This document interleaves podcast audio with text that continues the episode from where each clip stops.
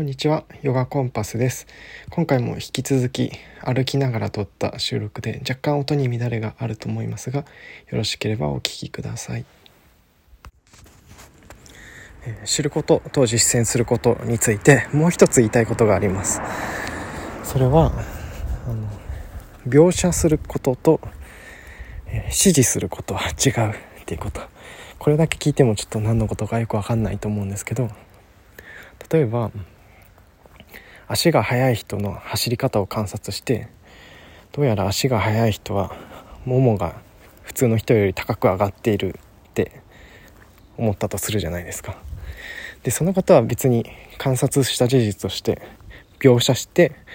その描写の仕方としては間違いではないんですけどかといって、えーじゃあもう走り速く走りたいならももを高く上げろっていう指示につながるかっていうとそれはまた別の話っていうことです。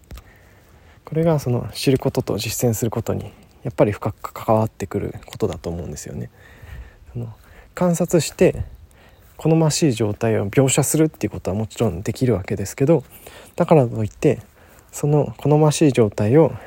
やろうって思ってそれに取り組むのがいいかどうかっていうと全然それはまたわからない。むしろその好ましい状態を描写してそれを実際にやろうとするのではなくて結果的に自然にそれができるように自分の行動を調整していくっていうことの方が大事かもしれなくてそのプロセスにはそれなりにやっぱり知恵がいるんですよ。前回話したような実践する今自分には何ができるか今の自分の時間とか能力とか、えー脳みその容量とか集中力とかの有限さをどこに振り分けたら今の自分より少しでも明晰な状態になっていくかっていう自分を取り扱う上での知性っていうのが必要になってくる。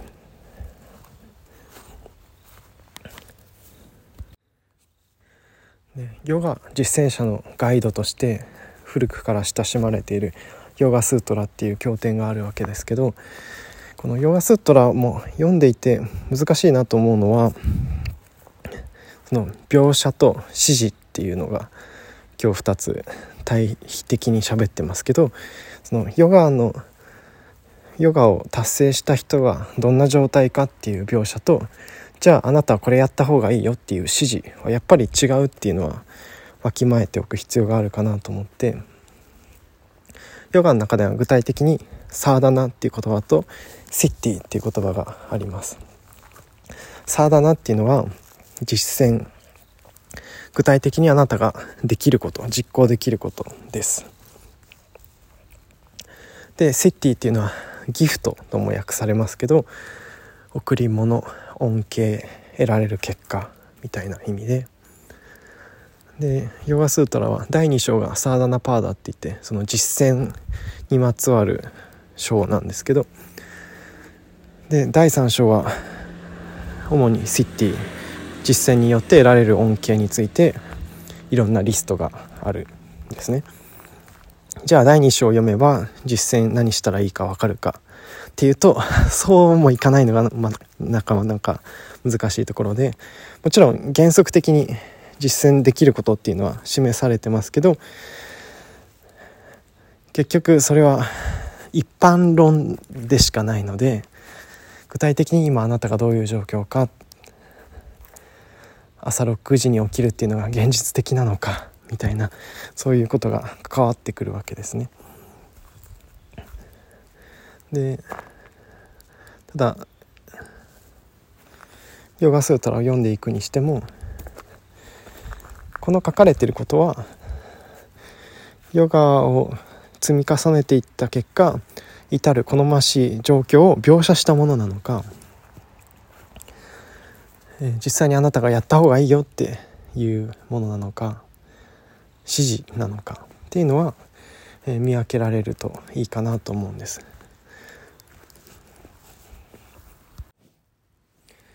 ですごく具体的にはヨガスートラの第1章2節に「ヨーガシチッタブリッティニローダハ」っていうすごく有名なフレーズ。ヨーガとはチッタマインドのブリッティ活動がニローダという状態になることっていうフレーズがありますけどこのニローダを今あえて訳さなかったんですけどニローダをどういうふうに翻訳するかによってそれが描写なのか指示なのかっていうことが変わってくるなっていうふうに僕は思っていて一般的にこのニローダーっていうのはストップ止めること滅すること制御することみたいな翻訳のされ方がするんですね。だからヨガとは心の活動が止まること。心の活動が制御されること。でそう思うと じゃあヨガって心の活動が止まることなんですねえじゃあ何したらいいの？ヨガのマット上でやっているいろんなポーズっていうのは心を止めることと何の関係があるのかっていう話になってきてしまうんですね。で僕がヨガを学んだマーク・ウィットウェルっていう先生のさらに先生にあたるデシカチャーという先生が「The Heart of Yoga」っていう英語の本があるんですけどそこでヨガスートラの全文を翻訳していてそこではヨガチッタブリッティニローダハっていうさっきのヨガスートラのフレーズをヨガとは心の活動を少しもそらされることなく一つの対象に向け続ける能力のことっ